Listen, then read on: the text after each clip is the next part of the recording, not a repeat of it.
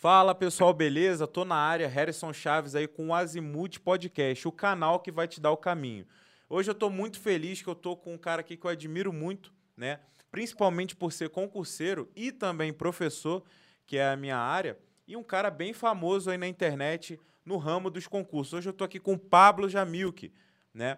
Ele que vai contar um pouquinho hoje da sua história, da, da história dele, né? Na sua história não. Vai contar um pouquinho da história dele no mundo dos concursos e principalmente como foi aí essa questão de é, se especializar na língua portuguesa. Ele que tem doutorado em português e pós-doutorado também, tá?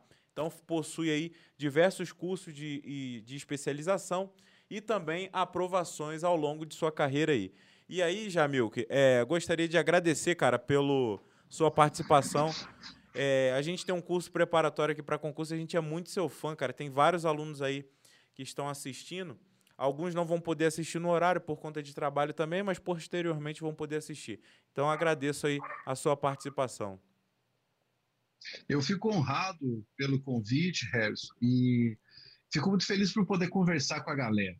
É, na verdade, era para eu estar aí presencialmente, mas as circunstâncias no momento impedem, né? Eu já tive que desmarcar, para você ter uma ideia, seis ou sete eventos que eram presenciais por causa da pandemia. Então, aqui vocês estão me enxergando quase sem olhos, né? Por causa da iluminação que vem de cima, mas é porque eu estou em casa agora e vamos bater um papo aí, vai ser sensacional. Hoje é o dia de a gente trocar ideia e falar sobre diversos assuntos. Excelente, cara. Eu tenho várias curiosidades aqui e a primeira delas é o seguinte: é, você Manda passou. Ver e em, algum, em, em, em concursos de, da segurança pública, e você também é professor. E o seu público é o pessoal que quer entrar principalmente na segurança pública. E eu também tenho, é, eu já passei em alguns concursos em que eu não assumi, né? E também continuo estudando até hoje junto com os alunos aí. Eu sou é, militar, ex-militar de carreira também, eu fui formado na ESA. Depois eu é, pedir exoneração para me dedicar é, 100% no curso aí. Como que foi isso para você, ser aprovado e aí não ingressar nessa carreira e seguir a carreira de professor? Então, a história é curiosa. Porque assim, eu comecei a dar aula cedo. Comecei a dar, a dar aula, eu tinha 15 anos. Eu comecei como monitor em uma escola em que eu estudava, Colégio Nossa Senhora Auxiliadora. Eu comecei como monitor, eu dava aula de filosofia Aí depois eu fui para a língua portuguesa, literatura e tudo mais, quando eu fui fazer letras. Mas aí, assim, eu já me enxergava como professor. A minha profissão já é.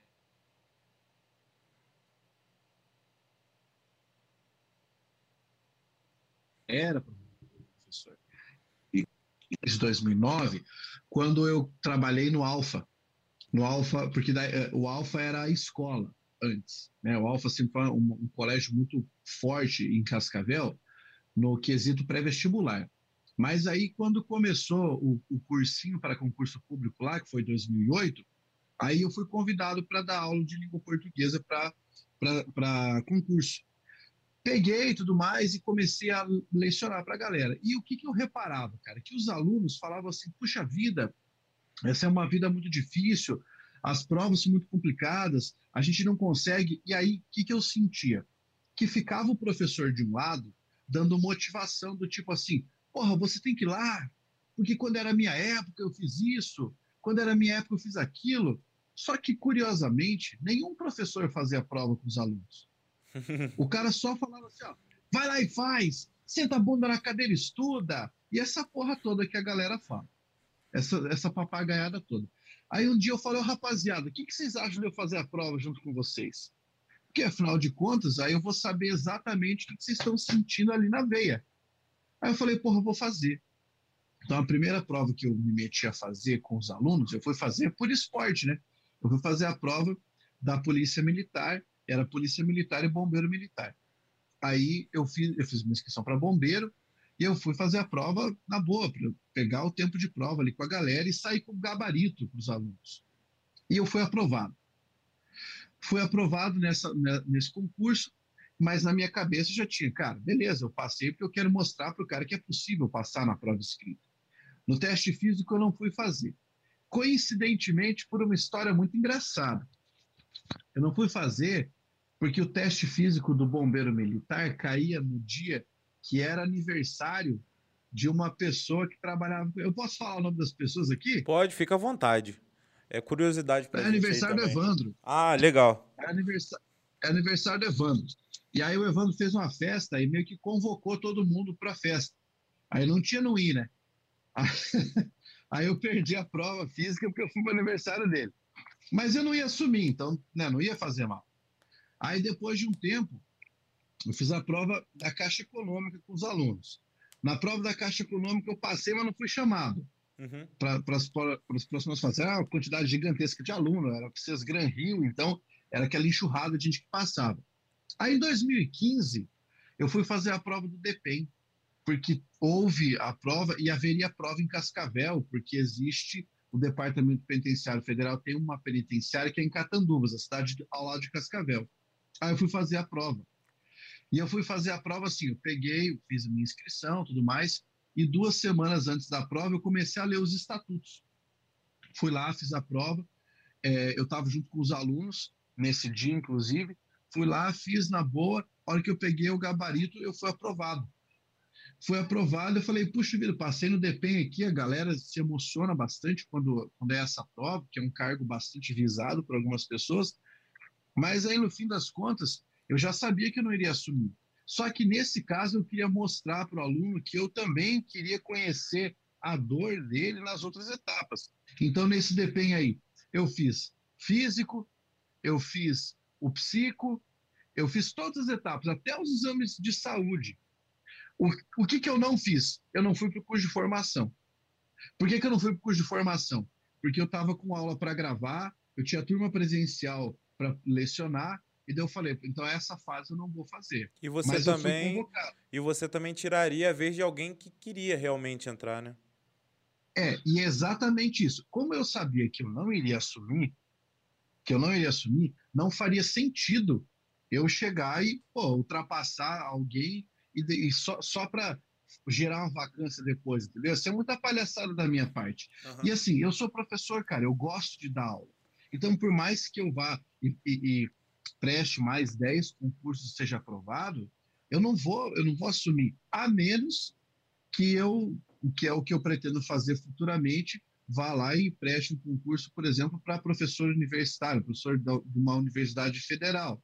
Aí sim, eu vou ter minha cátedra, que é para pesquisar e tudo mais. Lá eu assumo, mas só se for para dar aula, senão não faz sentido para mim. Entendi. Então, é, isso era uma curiosidade também que eu tinha, né? Porque eu já sabia que você tinha sido aprovado nesse concurso. E nessa questão aí a gente é um pouco. A gente é, é pensa da mesma maneira. Eu também tenho os alunos aqui. E sempre que eu posso fazer o concurso que tem idade, né? Que tem alguns concursos aí que tem limite de idade, principalmente é, das Forças Armadas lá. Esses eu não fiz. Só é. fiz até eu ter a minha idade e eu fui aprovado. Depois me formei, enfim. É, mas essa questão de você motivar aluno é, é muito importante, principalmente não você não somente dar aula, mas você saber direcionar o aluno para a prova que ele vai fazer, principalmente estudando a banca, entre outras coisas. Outra é, curiosidade que a gente tem é o seguinte: como que você começou a ter essa vontade pela língua portuguesa? Então, quando eu estava no ensino médio, eu tinha que escolher qual seria a minha graduação. E aí eu já dava aula de filosofia e pensei, porra, eu vou fazer filosofia. Dia eu cheguei à casa da minha mãe, fui almoçar, toda a família reunida, falei, gente, decidi qual vai ser a minha faculdade. Aí o pessoal falou, qual? Eu vou fazer filosofia. Aí minha mãe começou a dar risada, a minha irmã falou assim, sai, você vai trabalhar com o quê? Vai sentar embaixo de uma árvore, encostado numa pele, vai pensar? Aí, né, acabaram com a minha motivação para fazer a parada. A minha outra opção era física. Eu sou apaixonado por física. Caramba, cara, sabe? que legal. Eu sou muito apaixonado, cara, por física. Eu tenho uns livros de, de astrofísica em casa, sabe? É, mas, assim, não havia nenhum curso que fosse física teórica aqui no Paraná. Ou eu iria para a Federal, que é do outro lado do estado, ou eu teria que ir para o Rio Grande do Sul. E assim, cara, eu não vim numa família rica, então eu precisava trabalhar. Daí eu pensei, então física já está fora de cogitação. O que, que eu posso fazer? Aí eu pensei, eu lembrei que eu gostava muito de escrever, escrevia poemas, escrevia contos, essa parada toda, eu gostava dos mecanismos da língua. Eu falei, cara, vou fazer letras. A Universidade Estadual do Oeste do Paraná, onde me formei, possui um curso de letras que é muito tradicional no Oeste do Paraná, muito forte. Aí eu resolvi fazer letras. Mas assim, quando eu ingressei na graduação, eu já gostava um pouco. Depois que eu fui, fiz a graduação, mestrado, doutorado, e eu comecei a trabalhar especificamente com isso, cara, foi, eu descobri assim o, o, qual era a minha vocação de vida, que é trabalhar com linguagem. E aí, e não só com língua portuguesa, né? Eu sou apaixonado por línguas. As outras línguas que eu estudei é porque eu gosto de trabalhar com língua em si. Então foi por isso, né? Porque assim, o que muita gente não sabe, Harrison, é o seguinte: a língua portuguesa que a gente estuda para um concurso, ela tem a quantidade determinada e limitada de regras, que a gramática normativa ela só nos dá uma quantidade limitada de regras. Existem outras gramáticas, que daí o concurseiro nem sonha. Por exemplo, gramática de usos, gramática funcionalista, sabe? Gramática gerativa. Então, existe uma, uma gama muito gigantesca. Então, o, o que eu costumo dizer, em linguagens, o que o cara tem que estudar para passar numa prova é só a pontinha do iceberg mas o que a gente acaba estudando é, é, uma, é, é um terreno muito mais amplo. Lógico, quem gosta de estudar, né? Senão o cara só fica ali na, na gramática mesmo. Sim, é, tem outras áreas aí. Eu lembro que eu tinha um professor que ele gostava muito é, daquela parte da linguagem mais. Não é rebuscada que fala. É, é, quando tem, é latim. Ele gostava muito de latim. Aí tem essa uhum. área aí também, né? Tem, tem. Quando você estuda, por exemplo, etimologia, filologia, você estuda a origem da língua. Você vai buscar, por exemplo, línguas mortas, sânscrito, latim, grego clássico, né? São todas bases que você só vai ter ou se você for atrás, ou se o seu curso de letras for um curso especializado nisso. Senão você vai passar a vida inteira sem saber. Entendi. E nesse início, assim, que você ingressou nessa carreira, sua família te apoiou, Jamil? Quando eu falei que iria ser professor, sim. Quando eu falei que seria professor. Por quê? A minha mãe lecionou. Então, durante uma época, lógico, depois ela parou e tudo mais, mas ela lecionou. E aí eu falei, ó, ser professor. Minha mãe falou, ah, então eu fico feliz porque eu acho que ser professor é a profissão mais bonita que existe. Uhum. E é uma profissão que sempre vai ser necessária. Então uhum. eu te uhum. apoio. Só que é o seguinte, cara, quando você é professor, e você está estudando para ser professor, você deve saber muito bem disso. A sociedade faz você flertar com a pobreza. Sabe? É como se a sociedade dissesse assim: você vai ser professor e você é condenado a ser pobre. Você está condenado a ser pobre, a ser um zero à esquerda, a ser um cara que está fudido na vida. Uhum. Porque a, a profissão de professor é muito desprestigiada. Então, assim, apesar de eu ter muito orgulho de ser professor, eu, eu sinto essa, essa mágoa em relação à sociedade, que é o fato de a sociedade brasileira desprestigiar o professor. Entendi. É, e hoje em dia na internet, é, eu acho que o professor está se valorizando mais, né? quando ele consegue se expor. Infelizmente, não são todos que conseguem, tem didática para isso, né? Você dar uma aula na câmera é totalmente de, diferente de dar uma aula no presencial, mas desde a época que eu estava na faculdade, eu já era militar e eu pensava nisso. Pô, o professor ele deveria ser mais valorizado. Todas as profissões passam por ele, né? Então, não tem como o cara ser médico se ele não tem um professor. Então, é, isso que você falou é muito interessante para que as pessoas saibam também qual foi a sua luta, né, lá no início e quais são as escolhas que você fez, né? Então, não foi é, quando a gente fala de professor, realmente a gente lembra disso, né? dessa questão. Ah, não ganha tão bem, mas você não vai por questão de remuneração. Você vai por questão de amor né, ao que faz. E principalmente é. em ajudar o próximo. Em falar em ajudar o próximo, eu gostaria que você comentasse um pouquinho, Jamico, das experiências que você teve com seus alunos. Em relação Cara. ali à aprovação, em relação a um caso assim que te chamou bastante atenção. A gente sabe que lá o Evandro tem o caso do Evanildo, Evanildo, não é isso? Evanildo. Evanildo foi meu aluno. Então, queria que você comentasse um pouquinho sobre esses casos. O Evanildo, eu vou comentar um caso do Evanildo, porque o Evanildo é um cara muito especial, sabe? O Evanildo é um caso de aluno que me fez chorar dentro da sala durante uma aula. E, e sempre me emociona muito, porque assim, ele é um cara que ele vinha de bike para estudar, né? Ele vinha de bicicleta. Ele não sabia, se eu não me engano, era foi ele que quando foi fazer a primeira matrícula não sabia usar o cartão de crédito. Mas enfim, eu lembro que um dia eu estava dando aula e ele estava estudando para o INSS, ah, um dos primeiros cursos que ele fez. E aí é, eu ganhei um bombom e eu falei assim, ó, eu vou dar esse bombom aqui para um dos alunos, né? E aí eu, eu olhei para ele, isso foi uma coincidência danada, porque eu nem sabia quem era ele ainda. Aí eu, eu sempre começava a aula perguntando, por que que você está estudando? Nesse dia eu perguntei para ele, eu falei, por que que você está estudando, cara? Aí ele falou assim, eu estou estudando porque eu quero passar num concurso para eu ter condições de ajudar minha mãe. Na hora que ele falou isso, isso me deixou muito emocionado. E daí eu falei assim: então hoje todo mundo aqui está estudando para ajudar a sua mãe. E a gente vai conseguir fazer você e todo mundo que está aqui aprender e, e, e, mudar a própria vida. Aí eu dei o bombom para ele. Isso foi a primeira vez que ele participou de uma aula minha falando. Depois de três ou quatro cursos de, depois, né? Três ou quatro cursos mais tarde, eu estava dando uma aula sobre uma matéria que é muito complexa sintaxe do pronome relativo.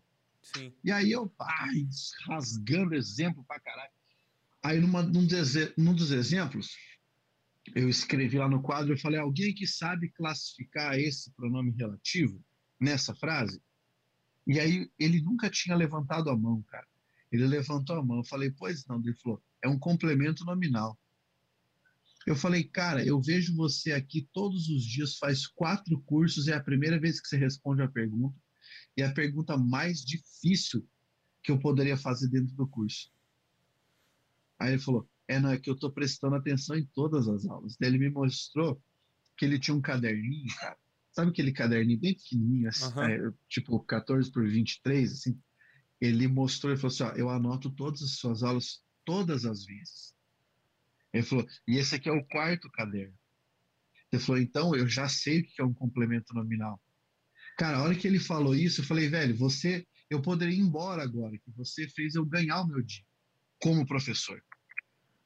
Então, o que é que me deixa, qual para mim é uma recompensa como professor? Primeiro, o cara dizer que gostou de estudar português comigo. E segunda coisa, é eu perceber que o cara está aprendendo.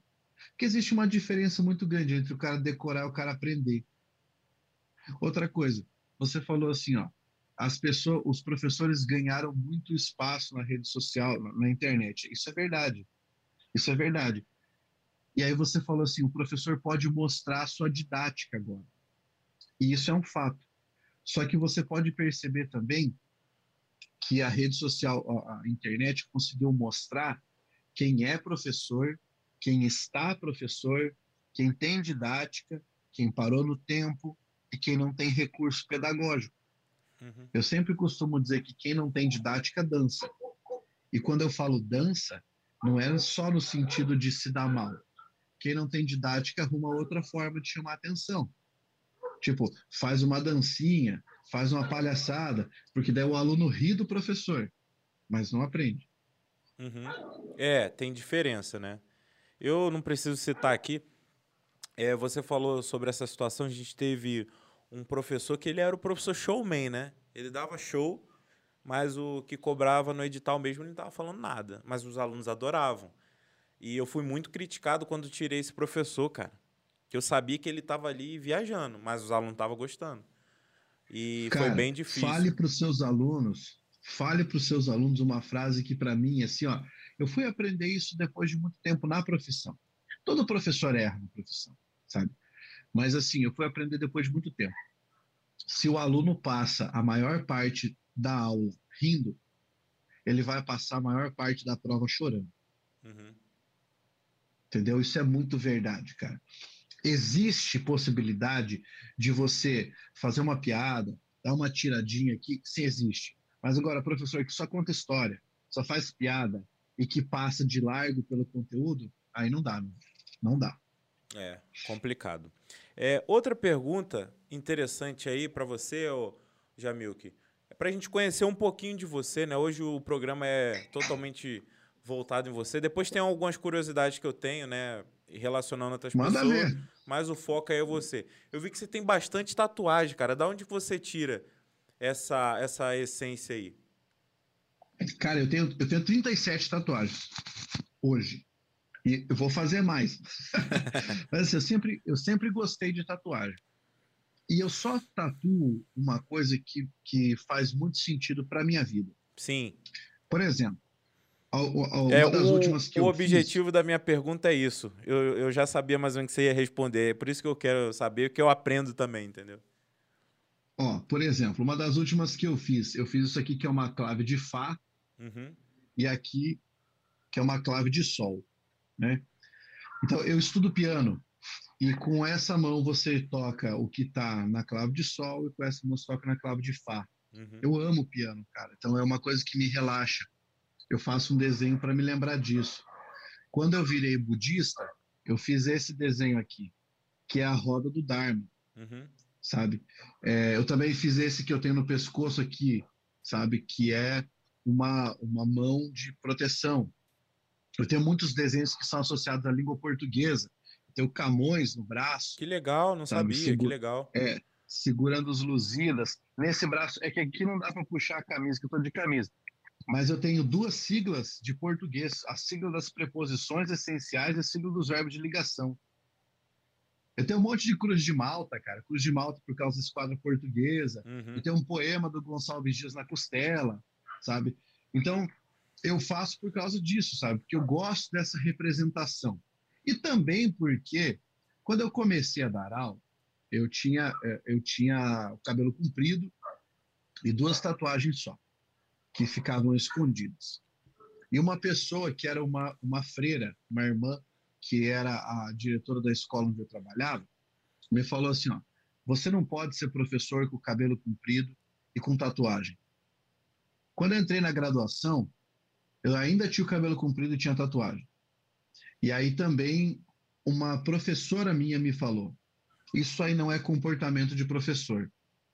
Aí, cara, eu comecei a me encher de tatuagem, tatuagem no braço, pra cacete. Eu lembro que eu estava no doutorado e essa mesma professora um dia falou assim: Ó, isso aí que você está fazendo, ó, isso não é roupa de doutor, isso não é roupa de um pesquisador, de um cientista. E do meu lado estava o meu orientador. O meu orientador de doutorado, cara, foi o cara que ajudou a implantar a linguística no Brasil. O cara é, tipo, tá a galera aqui, o cara tá lá, uhum. sabe? Ele é muito foda. Qual o nome Aí dele? Ele olhou para essa professora. José Borges Neto. Legal. José Borges Neto. E tem a idade do meu pai, ele, um cara sensacional. E aí ele falou, ele olhou para essa professora e falou assim: "Mas qual é a lógica disso que você está falando? A pesquisa dele não tem roupa, a pesquisa dele não tem cor, a pesquisa dele não tem tatuagem. O que ele sabe não tem nada a ver com isso. Isso que você está falando é puro pré-julgamento. E aí, eu, cara, eu tomei essa decisão. Eu falei: você quer saber? Agora foda-se, vou fazer tatuagem na mão, que quero mostrar que professor pode apontar para o quadro com o dedo cheio de tatuagem. E ele pode saber mais do que outras pessoas, e a tatuagem não impede. E aí, assim, eu tenho gente que é do meu círculo de amizades que representa o mesmo esquema. Eu tenho um amigo, vou citar o nome dele aqui, o nome dele é Christian Bonato. Ele é um dos maiores pesquisadores em embriologia do mundo. O cara tem um doutorado que ele fez em, no Reino Unido e o pós-doutorado dele ele faz nos Estados Unidos. Ele é pesquisador lá, ele mora lá porque ele recebe do país para pesquisar lá, saca? E o cara é coberto de tatuagem, coberto, coberto de tatuagem. Então, assim, existe muito preconceito com professor tatuado. No meu canal, direto, cara, eu recebo gente me xingando porque eu tenho tatuagem, sabe? Falando só isso não é, não é uma postura de professor. Mas também foda-se, né? Um, um, comentário negativo não vai mudar né, a, a, minha profissão. Então, é por isso, cara. Eu gosto muito, eu me identifico muito com o rock and roll e com o mundo da tatuagem. Por isso. Excelente. Mas isso aí não quer dizer nada, né, cara? O que importa é o que você tem para passar para gente, né? Você é um cara bem é. respeitado aí na web aí, na, na comunidade concurseira. É, uma outra pergunta que eu tenho para fazer é o seguinte: qual foi o, o dia assim mais triste para você nesse percurso que você começou de dessa área de professor, de ensinar as pessoas, até o Pablo Jamilk de atualmente? Cara, que pergunta legal essa. Foi a primeira vez na minha vida que eu recebi essa pergunta. o dia mais triste, o dia mais triste da minha trajetória como professor foi o dia em que no canal do. Acho que foi no, no, no, canal. Não sei se era o canal pessoal ou se era o canal institucional do Evandro. Eles publicaram um documentário falando sobre mim, o Marcelo Adriano e o Adriano Marcon. O Marcelo Adriano, ele. O Marcelo Adriano, ele, ele tem parentes aqui. Eu conheci ele pessoalmente, né? Ele tem parentes aqui em Apucarana. Ele, na verdade, eu acho que ele é daqui até. Né? Mas continua. É, eu acho que ele é. Sim. O Marcelo trabalhou comigo muitos anos. Né? Ele trabalhou comigo no Alfa, trabalhou comigo no Focus, trabalhou comigo na, na falecida empresa Startcom, onde a gente gravou aula também. Mas eu estava te dizendo, o dia mais triste da minha vida foi o dia em que o Evandro publicou esse documentário. Porque esse documentário, ele trouxe várias pessoas que trabalharam comigo falando toda sorte de inverdades sobre a nossa saída em 2014 da empresa. Foi um documentário assim altamente falacioso. Nós pensamos em mover uma ação, pensamos em fazer uma resposta, mas nós não fizemos. Mas eu lembro o impacto que esse documentário teve sobre mim, porque no dia em que ele foi publicado, eu comecei a receber uma série de ofensas dentro do meu canal do, do, do YouTube na minha página do Instagram.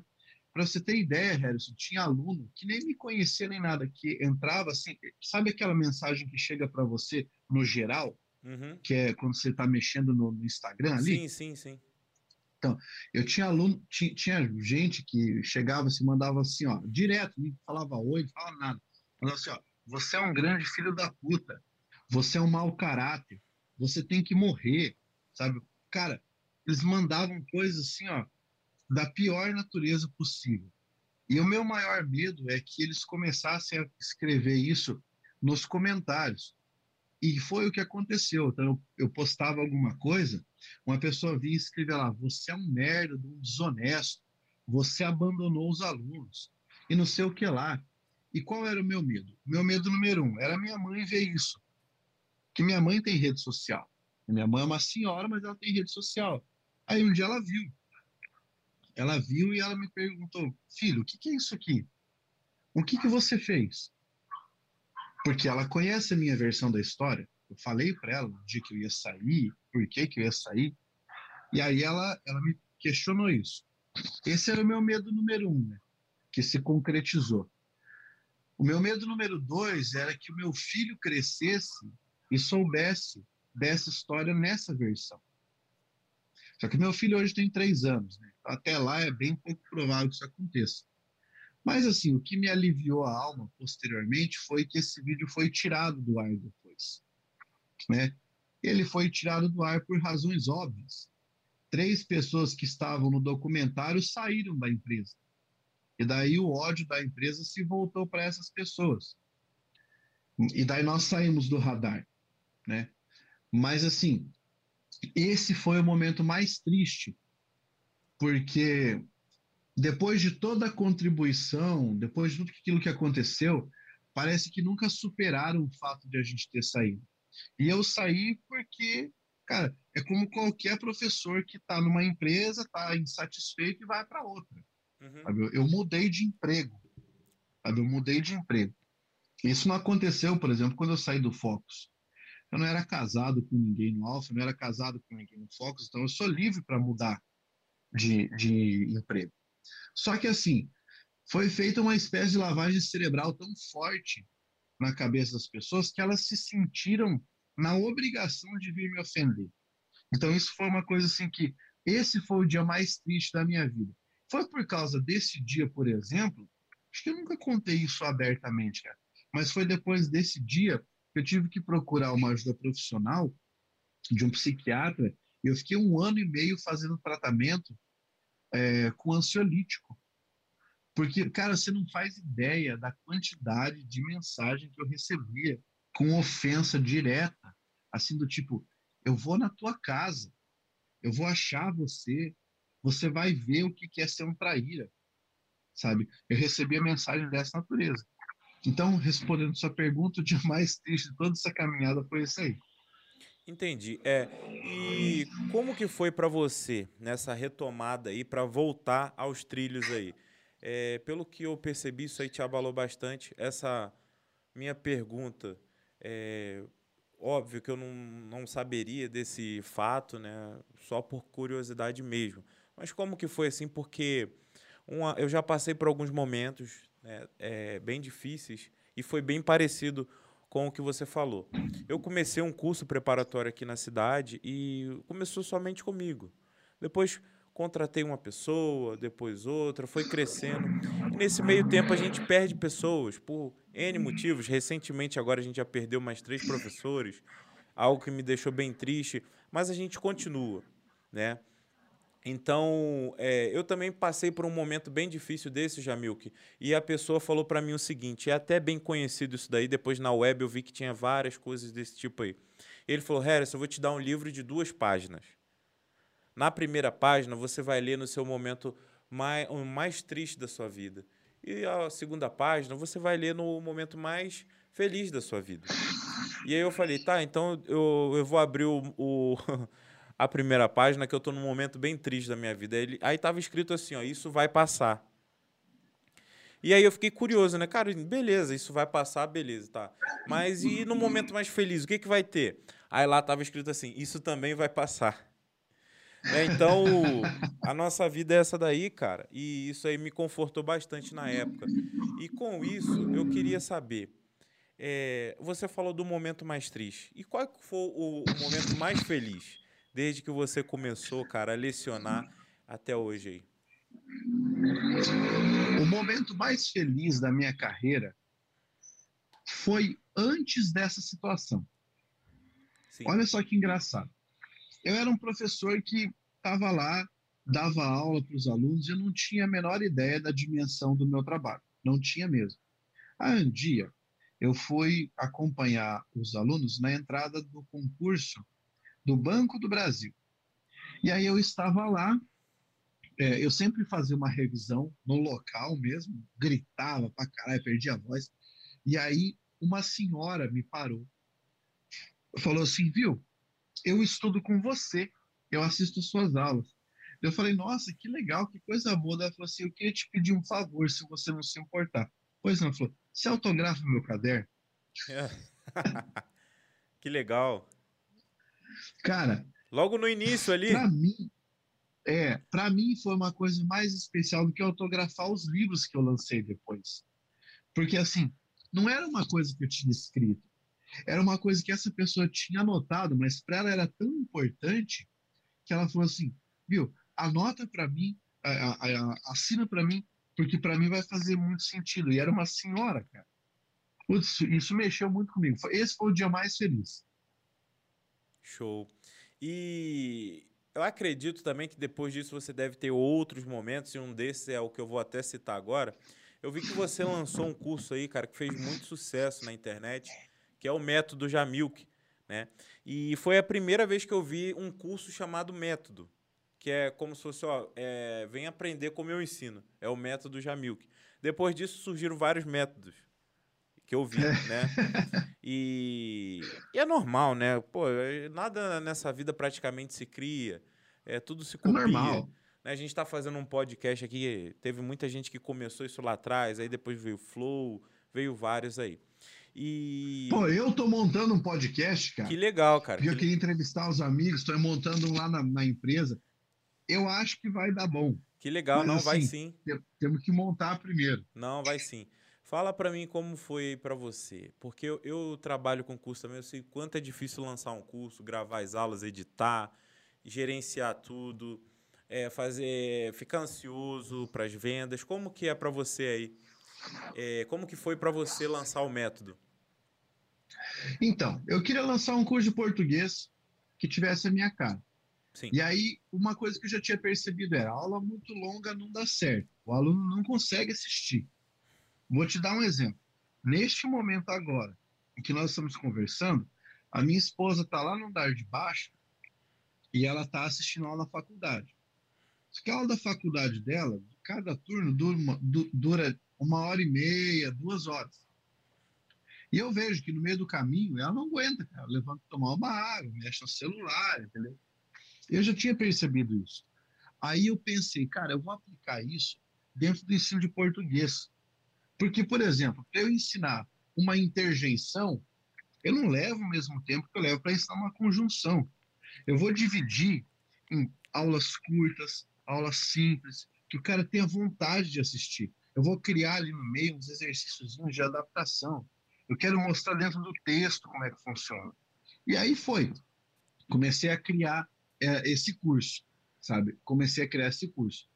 No início, tinha um amigo meu que estava comigo nessa empreitada. Ele falou, cara, vamos junto aí, vamos fazer isso aí e tal, vamos lançar o curso e tudo mais. Só que, como a vida sempre nos traz surpresas, né? Uhum. Esse meu amigo, no dia do aniversário da minha esposa, em 2019, morreu. Putz, cara. Ele era professor é, também? Não, não é. Ele foi meu aluno, cara. Uhum. É a primeira vez também que eu vou falar isso ao vivo. Ele foi meu aluno, ele superou diversos problemas emocionais que ele tinha, diversos problemas familiares. Ele teve um problema com dependência química, e aí ele acabou indo para o mundo do marketing digital. E aí um dia ele chegou e falou assim, cara, faz isso, lança um curso. Aí eu estruturei o curso todo e eu convidei ele para me ajudar. Só que aí depois de um tempo que estava trabalhando, ele teve uma recaída. E aí ele, ele acabou é, falecendo uma tragédia, sabe? E aí depois disso, cara, eu tava assim, eu tive um baque muito grande, porque eu estava construindo o que seria a estrutura de uma empresa, nós ainda não tínhamos formalizado nada, né? mas assim, eu estava construindo e de repente o cara que estava caminhando comigo desapareceu. Eu falei, porra, vou ter que fazer tudo sozinho. Daí eu pus o pé no freio e falei, não, então tá, vamos, vamos é, abraçar a ideia de ser empreendedor. Eu comecei a contratar gente. Comecei a contratar gente para a equipe. Gente que vai editar, a gente vai mexer com tráfego, a gente vai montar a página, a gente vai diagramar e-book. Cara, e é assim, é, o tempo todo é um desespero. Você não sabe o que, que vai acontecer no uhum. dia seguinte. Mas aí conseguimos estruturar. Eu estruturei o curso, o curso começou a virar um sucesso, tanto que hoje, pô, tem até gente pirateando o curso. Eu trabalho com isso. Sim, sim. Né? sim. Mas, assim, se transformou num programa de estudos de português que, cara, é, hoje é o principal programa de estudos de língua portuguesa que você tem. Sabe, eu tenho uma quantidade gigantesca de alunos, eu sou muito feliz por isso, porque eu entreguei nesse curso mais de 160 aulas, cada vez mais eu gravo, faço aula ao vivo, jogo lá, faço tirar dúvidas, jogo lá, e a galera teve muito resultado. Hoje eu tenho professores de português que são meus alunos no método Jamil. Cara que é concurseiro, cara que é advogado, cara que é jornalista. Muita gente vai para o método porque quer estudar português. O concurseiro que vai para lá, gabarita a prova. O professor que vai para lá, melhora a didática e consegue dar aula muito bem. O cara que só é curioso de português e quer estudar porque nunca aprendeu português e gostou de aprender, vai lá, eu tenho um aluno que tem mais de 60 anos e comprou porque queria só aprender português. Caramba, que legal, cara. Que legal. E eu acho legal o jeito que você fez, conduziu esse trabalho também, né? Pegando um diferencial ali, trazer um negócio que estava saturado no mercado para colocar dentro dessa sua plataforma aí. E como é que foi aí para você essa questão dessa transição? Porque quando a gente é professor e dá aula num curso, a gente está acostumado só a se preocupar com o nosso rabo. Essa é a verdade. Né? No máximo, eu vou me preocupar com, preocupar com o meu material, em dar aula e receber. Agora, como é se preocupar com o tráfego, como é se preocupar com a questão da edição dos vídeos, cortes, questão é, de, de leads, enfim, gerenciamento do financeiro. E principalmente que eu, que eu acho que mais dá trabalho, você vai comentar aí, que é o pessoal, cara, trabalhar com pessoas. Como que tá sendo? Cara, aí o jogo é diferente. Você está jogando em outra posição. Quando você é o professor, você é o centroavante. Você tá lá, finta e faz o gol. Entendeu? É isso. Quando você, além de ser o professor, é o empresário, é como se o técnico entrasse ali para jogar também. Uhum. Então a situação é muito diferente. Como é que foi minha transição? Minha transição foi assim, cara. Eu estava acostumado a dar aula e beleza, desligou a câmera, acabou o trabalho. Entendeu? Fim do mês a galera vai lá e deposita para você. Mas ainda assim eu tinha que aprender a negociar. Porque quando você começa a fazer o teu nome, você tem que começar a negociar com as pessoas, sabe? Mas aí eu comecei a entender, por exemplo, que você tem que aprender a fazer parceiros de negócio. As coisas são diferentes aí. Parceiros de negócio. Então, assim, você cede de um lado, ganha do outro, você começa a fazer network, relacionamento, sabe? Então, eu comecei a aprender muito isso. O que muitos professores ainda hoje nem descobriram como é que é esse mundo. Eu tenho colegas de trabalho que eles falam para mim: eu não quero entrar no mundo corporativo, de eu ter que empreender. Eu quero é chegar da minha aula e ir embora. Ainda tem muita gente assim. Tem. Ainda tem muito professor que nem despertou para essa realidade. Mas assim, não é fácil, cara. É um caminho que é uma luta por dia. É uma luta por dia. Outra coisa que eu comecei a fazer, eu tava, eu, te, eu tenho muito medo de voar, sabe disso? Você não, conta aí, disso? pô, conta aí. eu tenho medo, filha da puta, de voar. Esse cara é muito cara, engraçado. Eu não tinha, eu não tinha medo de voar. Eu Ué, fiquei mãe. com medo de. Tava indo pro Rio, na hora que o avião tava pousando, ele arremeteu. Eu pensei, caralho, eu vou morrer. E aí, né, desespero total. Aí comecei a ter medo de voar.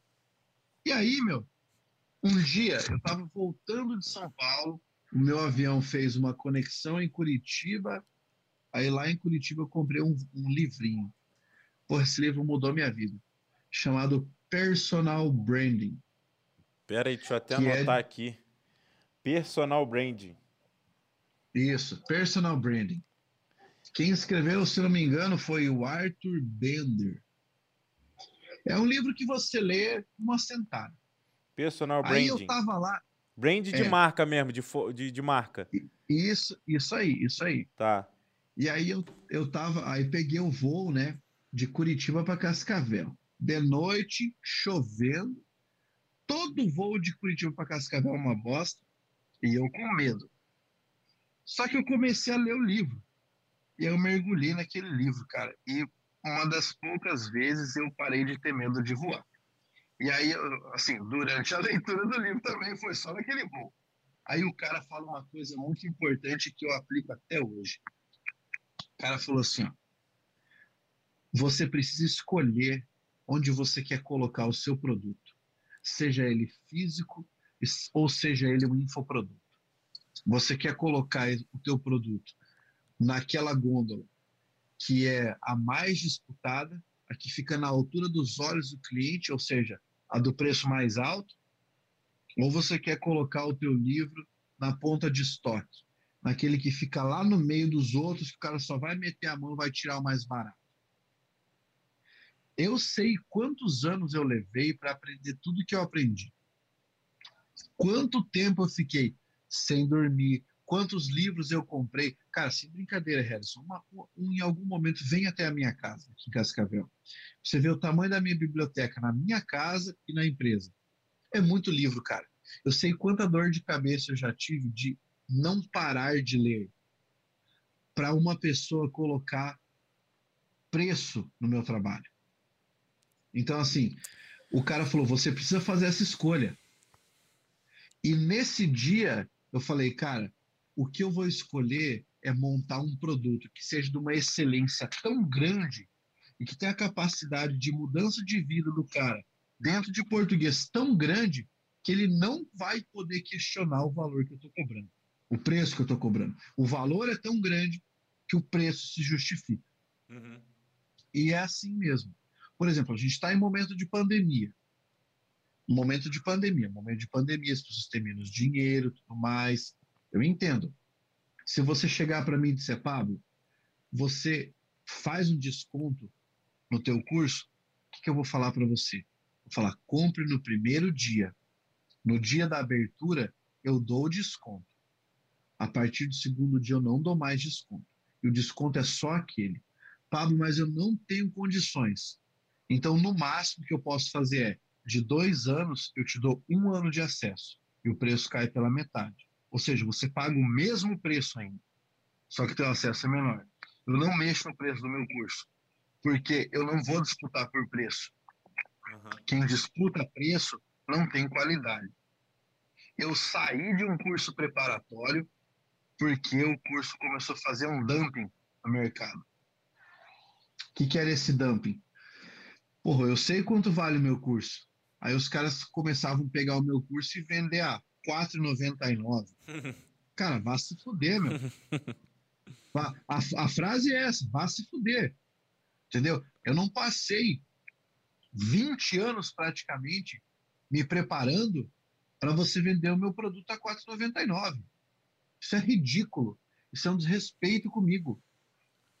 Aí, entendeu? Aí, aí, assim, a gente aprende a fazer esse tipo de coisa. Quando você só é professor, você delega isso para o atendimento, você delega isso para o curso, vai lá e fala com o curso.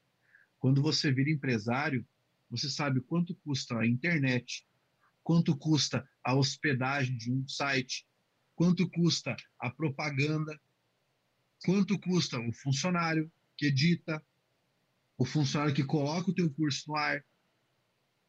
Só que isso só vê, você só vê quando você passa para o lado de trás da mesa. Esse foi o tipo de ensinamento que eu, que eu fui aprendendo. É, é até bom para que as pessoas que estejam vendo isso aí, eu passo por isso também. Ô Jamil, que eu não sei se você sabe, mas eu tenho um restaurante. E eu abri, tem mais ou menos, menos de um ano, um restaurante aqui em Apucarana. E eu vou fazer uma comparação com a área da educação e a área da alimentação. Dificilmente você vai num lugar comprar uma comida ou fazer uma refeição e você fala, dá para fazer por tanto? Dificilmente. Agora, na área da educação, o preço está lá, X. E a gente, para apresentar aquele preço, a gente já fez um, um, todo um orçamento, a gente já fez toda uma pesquisa e decidiu que aquele preço é justo. Aí a pessoa chega lá e fala, tem como fazer por tanto? Aí você fala que, às vezes, às vezes você fala, não tem como fazer.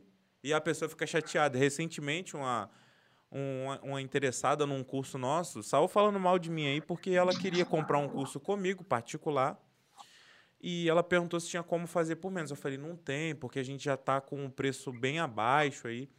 Enfim, e as pessoas, elas não fazem isso com outras áreas. Tipo assim, alimentação, por exemplo, que eu falo, que é o que eu estou vivendo também. Ninguém vai chegar lá e vai colocar um preço. Não, o pessoal paga o que está lá. Eu, sinceramente, quando eu vou fazer um orçamento, eu não fico pechinchando, não. Eu chego lá e, óbvio que a gente tem a opção de escolher o mais barato, mas pessoa, eu, eu preciso daquele serviço, eu preciso, eu quero, a pessoa deu o valor, eu pago. É porque ela tem um trabalho dela também por fora, né? Eu vou te dar, eu vou te dar uma, um, parâmetro que é o que a gente está vivendo agora.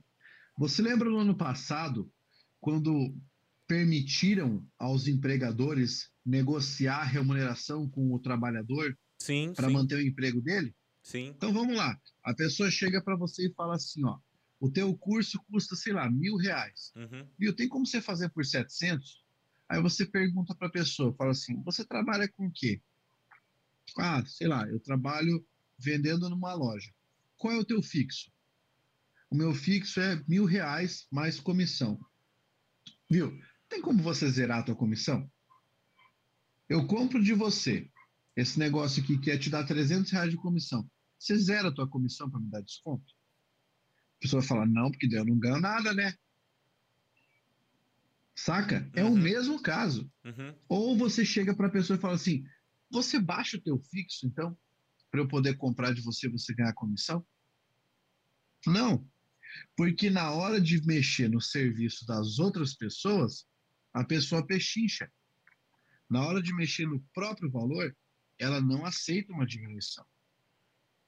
Isso é muito, isso é muito natural do nosso perfil de brasileiro. Sabe? Demora muito para a pessoa entender quanto paga. É lógico, é diferente, cara, de você, por exemplo, olhar preço de uma peça de roupa na internet. É bem diferente. Você olha, a mesma peça, tá? Então vamos pegar lá, bermuda de treino da Nike. Então tá lá no Netshoes tá tanto, no outro, no outro hub de vendas tá tanto, no outro tá tanto. Aí você escolhe, o preço está lá, mas não venha colocar preço no serviço. Serviço é diferente. É diferente de produto. Isso. E, e é um, esse é um assunto bem polêmico, mas é bom a gente conversar, cara, para que as pessoas tenham essa consciência. Entendeu? Então, é, outra coisa que eu queria te perguntar aí, você, a gente. Eu vou, eu vou te interromper, Harrison, para falar de uma outra coisa. Pode falar. Talvez você já teve vivenciado. Sim, pode falar. Comigo acontece demais, demais, cara. É assim, ó. Eu tô lá vivendo a minha vida, é o tempo todo notificação no meu celular. O tempo inteiro. Aí chega uma notificação assim: Ô professor, tem como você dar uma corrigida rapidão aqui nessa redação que eu escrevi? A minha vontade de responder, Felhão, é claro que não. É claro que não. E a minha vontade de falar com a pessoa assim, cara, enxerga o tamanho do absurdo que é o teu pedido. Eu sou um profissional que estudou para fazer essa merda. Eu tenho que cobrar para fazer isso. Quando você fala, não, é só uma olhadinha rapidona. É a mesma coisa que eu chegar para o médico e falar, cara, eu tô com um problema intestinal, tem como você me examinar rapidão e dar um diagnóstico, mas assim, rapidão. É a mesma coisa que você chegar à oficina mecânica e falar assim, cara, queimou aqui o, o, o esquema que, que controla a, o arrefecimento do meu carro. Tem como você trocar rapidão para mim? É o mesmo caso, cara. É o mesmo caso. Então, o cara manda. Porra, os caras mandam isso direto. Ô, senhor, corrija essa redação aí para mim. Eu não estou fazendo nada. Eu não estou fazendo nada. Eu estava aqui brincando com meu filho, aí eu vou parar o que eu estou fazendo, eu vou corrigir o que eu vou te mandar. Uma vez eu, eu vendia recurso, tá? Eu fazia recurso de redação. Eu parei de fazer isso. Eu parei de fazer isso. Eu vou falar para vocês, professores de português que estão assistindo a este vídeo. Parem de fazer recurso. Por quê? Porque quando vocês pararem de fazer recurso, o mercado vai inflacionar. Aí vocês vão ganhar mais dinheiro. Quem tiver assistindo vai me chamar de mercenário. Fica à vontade. Mas depois disso que eu vou contar para vocês, vocês vão me dar razão. Eu estava lá um dia, teve prova da Polícia Federal. Eu fui lá e comecei a vender recurso. Cara, eu recebi 300 mensagens. Eu passei três dias sem olhar para minha mulher. Eu não, eu não tinha como responder uma pergunta. Eu estava ali, ó, escrevendo recurso. Aí um cara foi lá e falou: professor, eu preciso desse recurso. Você faz? Faço. Aí eu caí na besteira, Harrison, do cara falar assim, ó, quanto custa o recurso? E eu cobro um valor alto, porque serviço de recurso é chato pra caralho. Você tem que ler tem que caçar uma possibilidade de aumentar a nota do cara. Professor, quanto custa o recurso? 500 reais. Professor, tem como fazer mais barato? Eu tô apertado, esse é o concurso da minha vida. O cara conta a história triste. Aí eu falei, ah, tá bom, cara cedi a pressão. Cobrei 350. Fiz o recurso do cara. O cara ficou o dia inteiro me azucrinando para fazer o recurso dele. E eu com vários na fila. Fiz, mandei para o cara. Você acredita que depois de eu mandar o recurso, o cara me respondeu e me falou: Ô professor, você não acha que seria melhor você ter escrito isso, isso, isso, isso, isso no recurso? Eu falei, irmão, eu recorri no que dava para recorrer, velho. Não, mas é porque assim, ó, eu tô vendo aqui, dava para ter falado isso, isso, isso. Aí eu falei pro cara assim, com todas as letras, eu falei assim, irmão, o seu texto está uma bosta. Eu teria dado uma nota menor. Fique feliz pelo que, a nota que, o, que a banca deu. Se quiser recorrer, vai em frente, campeão. Vai em frente. Não, professor, porque eu tô achando isso aqui, eu paguei, né? Aí eu tô achando que eu poderia pedir. Eu falei, ó, faz o seguinte, eu vou te devolver o dinheiro e aí você manda o recurso que você quiser. Depois desse dia, cara, eu nunca mais fiz recurso de redação. nunca mais. E eu ganhava recurso, hein? Ganhei recurso pra caralho. Recurso, teve um amigo meu, Ricardo Vieira, hoje ele é agente penitenciário. Eu coloquei na primeira turma. Porque de 80 pontos, ele ganhou, ele ganhou 50, acho que foi isso. CESP. Eu fiz o recurso dele. Eu, CESP, foi para 75. Cara. Ele entrou na primeira turma. Da PF. Da, da, do DEPEN. Ah, do DEPEN. Que legal. Hein, é, você, você falando aí, cara, acho engraçado. E aí eu me lembrei de outra parada aqui que eu tenho que te perguntar, cara, que é da tua área.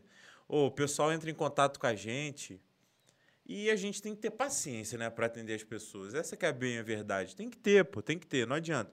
Ainda mais porque nem todo mundo sabe das coisas, né? Pô, às vezes a pessoa, pô, você lota a sua página de informações não muito poluída, cara. Você coloca ali para homens e mulheres, aí vem um cara, ô, oh, eu sou mulher, eu posso fazer esse concurso? Ô, oh, vem um cara, né? Vem, vem a pessoa e fala, ô, oh, eu posso fazer esse concurso?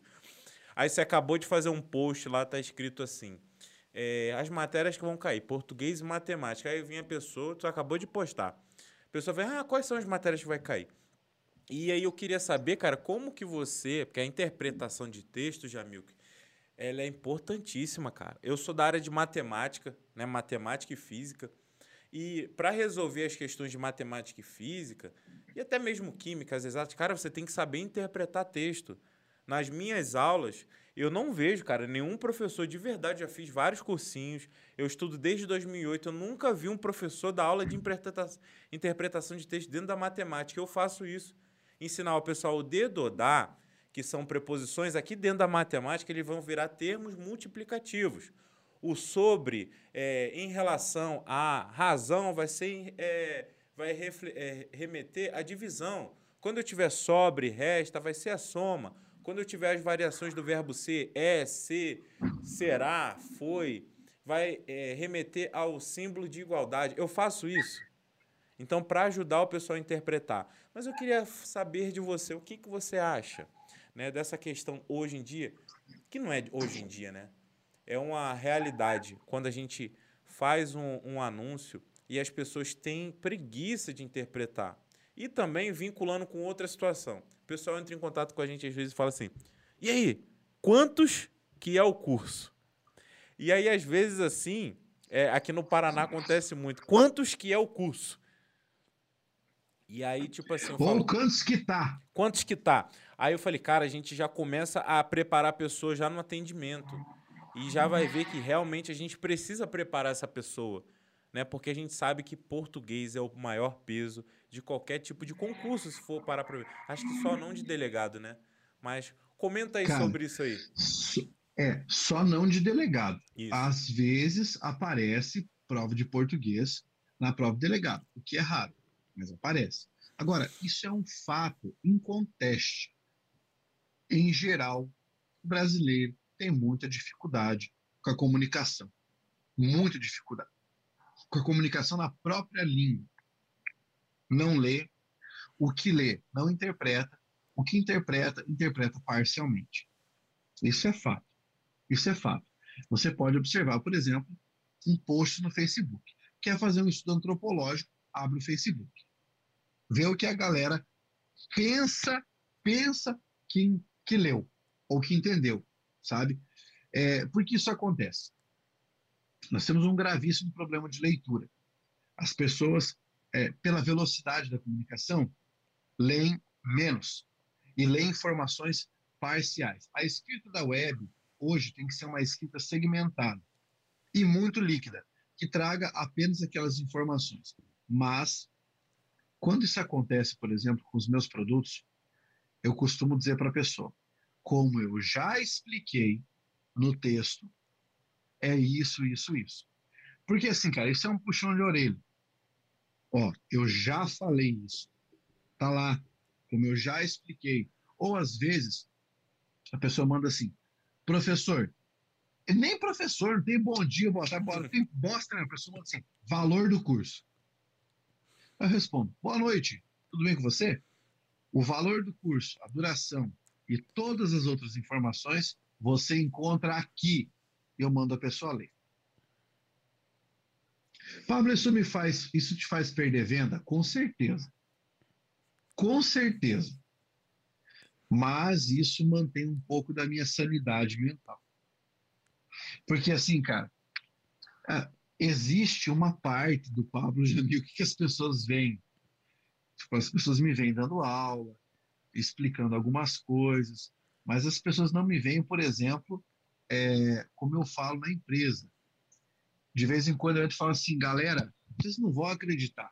Eu postei um vídeo falando A, B, C. A pessoa me pergunta, e o A? Puta merda, será que o cara não leu? Será que ele não ouviu o vídeo? Não, ele não ouviu o que eu falei? No, no Instagram isso acontece demais. Se você reparar, eu, eu coloco lá uma dica. Sim, sim. A pessoa não assiste ao vídeo. Ela não assiste ao vídeo. Ela responde ao que está no título do vídeo. Às vezes eu vou lá e falo assim, cara, você assistiu ao vídeo? aí a pessoa, aí a pessoa responde, ô professor, foi mal, não assisti.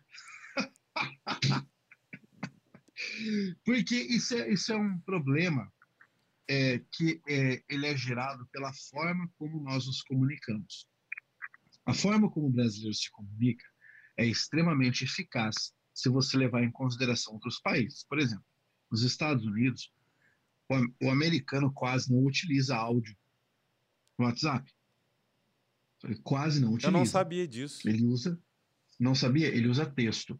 Eu tenho um cliente que é estrangeiro, né? Eu tenho um cliente finlandês. Eu vou explicar. É que eu lanço curso também. Eu tenho uma empresa de lançamento de curso. Aí eu tenho um cliente que é finlandês. Cara, você manda um, um áudio pro cara, ele ouve, ele responde com texto, e quando ele manda o áudio para você, o áudio tem no máximo 10 segundos. O brasileiro manda áudio de 10 minutos, cara. Hum. Porque a nossa comunicação é mais eficaz. Você trata tudo que você quiser tratar por ali. E quando você conversa com um norte-americano, o cara fala isso para você. Fala, Pô, nós não fazemos isso. A comunicação do brasileiro é muito mais eficaz. Ele fala tudo que ele tem para falar pelo áudio e boa. É, é uma coisa muito curiosa. Só que isso empobrece a nossa leitura. Esse é o problema. Agora, eu estou falando para os concurseiros que estão assistindo a, ao podcast.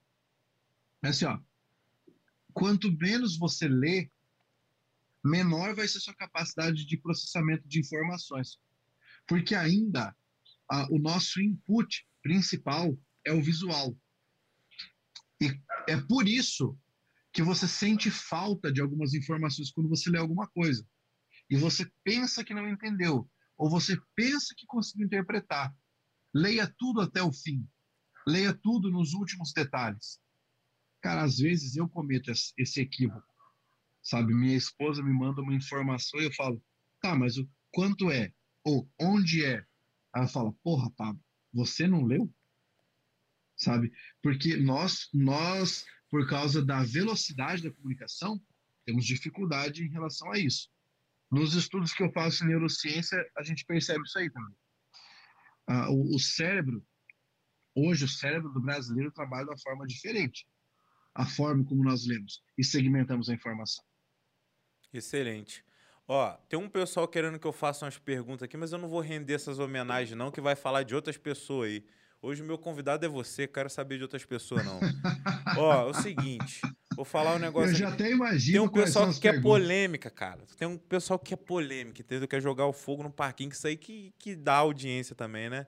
Mas eu não vou perguntar. Ah, não. claro, né? Hein, olha só, é o seguinte. Mas, viu, fica à vontade, cara. Beleza. Fica à vontade, o programa é teu. Se, tipo, se eu, se eu não É me nosso. sentir confortável para responder, eu vou falar, velho, se eu não vou responder. Tá Entendeu? bom. É, eu queria falar sobre o seguinte, ô Jamil, que eu tô querendo falar de português, então é um negócio importante para que as pessoas aí saibam, saibam também. Cara, eu repeti a quinta série três vezes, a sexta série uma. Eu era o capeta. Não porque eu era burrão, é porque eu não gostava de estudar mesmo. Aí eu comecei a namorar uma menina lá e a gente estudou junto quando era criança. E eu me vi na oitava série e ela já estava terminando o terceirão indo para uma faculdade. E eu me espelhava nessa menina. Falei, cara, eu tenho que mudar de vida, eu tenho que começar a estudar. E aí, cara, é, as pessoas me falavam assim: ah, cara, você tem que começar a ler leitura e tal. E que leitura o que eu não gostava, achava chato. E, e demorou muito tempo, cara, para eu começar a ler de fato. E quando eu comecei a ler, cara, o primeiro livro que eu li, assim, não, eu já tinha lido alguns livros assim, mas o livro que eu peguei para ler que me, cara, agora eu vou começar a ler livro igual um louco.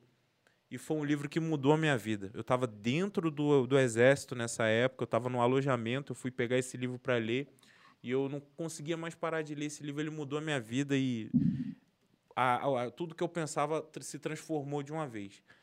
E o livro foi O Pai Rico, Pai Pobre, esse o do Robert Kiyosaki. Esse livro mudou a minha vida, o Jamilk, para a pessoa que eu sou hoje. Qual foi o livro que mudou a sua vida? Eu comecei a ler bem mais cedo, né? Ler assim, volume de leitura.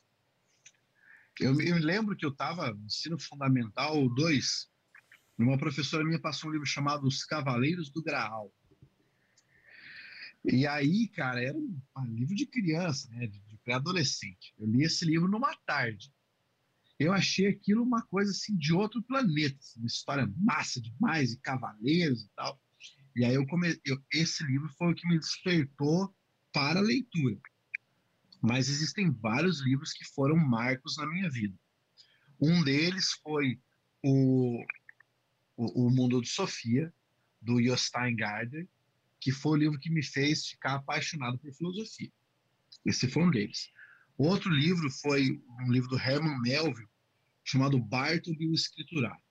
Qual o nome? Cara, é um livro Bartleby o Escriturário. É um livro curtinho, curtinho. E é uma história muito maluca. De um cara que simplesmente um dia ele resolve que ele não quer fazer o que a sociedade quer que ele faça. Aí chega o chefe dele e fala assim: ó, eu preciso que você escreva um relatório para semana que vem. O cara fala: não, prefiro não fazer. Aí outro dia o cara fala: ó, eu quero te mandar embora. Preciso que você saia daqui. O cara falou: eu prefiro não sair.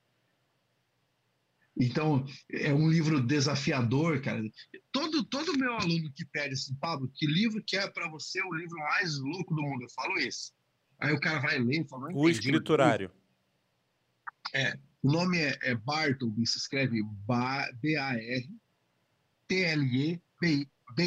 Bartleby. Uhum. É o mesmo autor do, do, do Moby Dick. Sim. É o Herman Melville.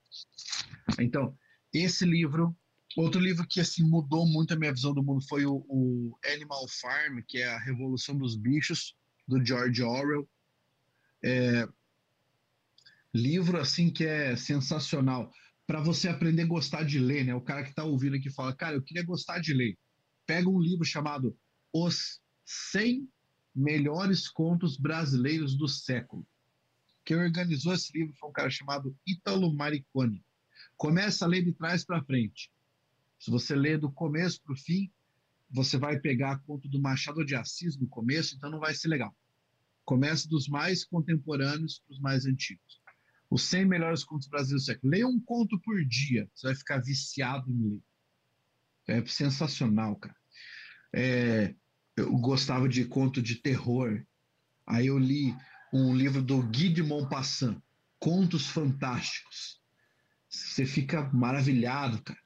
É, Edgar Allan Poe, porra, o barril de amontilhado, um conto dele, animal. Eu tinha o livro, eu até perdi esse livro, me roubaram esse livro. Eu emprestei e nunca mais devolveram. Que é Contos de Medo, Terror e Morte. Cara, um livro sensacional. É uma miscelânea. Lá, de... um... é, é, é, são livro... vários livros. A Mão do Macaco. Nossa, é um conto assim de terror tão aterrorizante que você fica desesperado. Um continho curto, é, outro, outro conto desse livro, né? É, Contos de Horror do século XIX. Esse livro é sensacional. É, a Família do Vurdalak. Cara, você leu o livro, o conto, na metade dele você quer fechar e ir embora. Tão assustador que é. Eu tenho muito, muito livro, sabe? Muito livro. Se você me pedir o livro que mudou a minha vida dos negócios, é o, o que eu te falei, do Arthur Bender, né? o Personal Branding. O que mudou a minha vida na literatura foi o, o livro do Herman Melville. Então, sempre tem um em cada fase da minha vida. É porque eu sou meio bibliófilo, cara. Eu, eu compro livro pra cacete, minha esposa briga comigo toda semana. É melhor comprar um Kindle. Um melhor comprar um Kindle, né? Eu tenho. Tu cara, tem compra livro eu ainda? Eu sou doente, eu, eu, tenho um aqui, mas é por causa da biblioteca, né?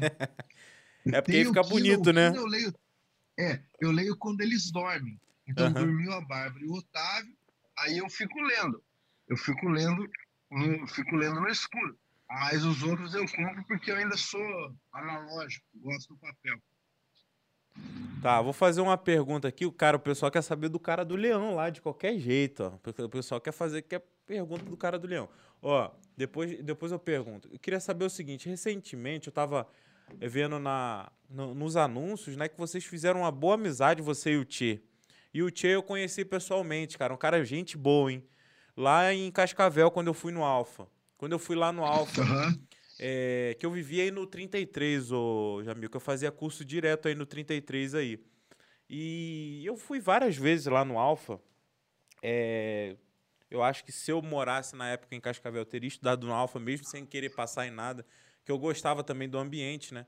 É, uhum. Das poucas vezes que eu fui ali. E aí eu conheci o Tia lá, cara. Gente boa pra caramba. E eu não sei se é da tua época, o Ronaldo Bandeira. Eu conheço o Bandeira. O Bandeira, Só não cara, dei aula junto com ele. O Bandeira, ele é da minha cidade, lá de Nilópolis. E o Bandeira, ele almoçava no restaurante da minha mãe, cara. Na época que ele trabalhava no Detran.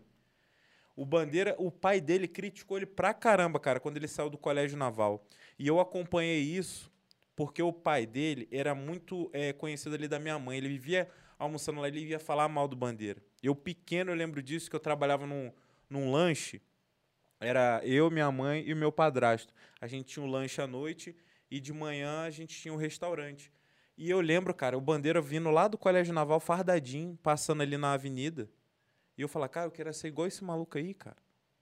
Caramba. Aí o todo mundo fala, não, você não vai conseguir, não, aí estudou muito. Aí depois ele saiu do, da Marinha. É, o pai dele criticava ele muito por, por ele ter saído. Depois ele passou no Detran e depois ele sumiu. Né? Aí eu fui ver, o cara tava dando aula lá, é, já tava dando aula há muito tempo, eu fui encontrar ele lá em Cascavel nesse dia. E aí eu tava, conheci o Tchê lá também, gente boa pra caramba. E eu vi que na internet vocês fizeram uma amizade muito legal ali nos anúncios, né? E como que era esse contato ali? Porque ele também estava retornando do Alfa, né? Tá, então vamos lá. Pessoas, pessoa por pessoa. O, banhe, o Bandeira eu conheço, eu quase trabalhei com o Bandeira, eu ia dar umas palestras no curso dele. Um pouquinho, a gente tinha combinado isso um pouquinho antes de estourar a pandemia.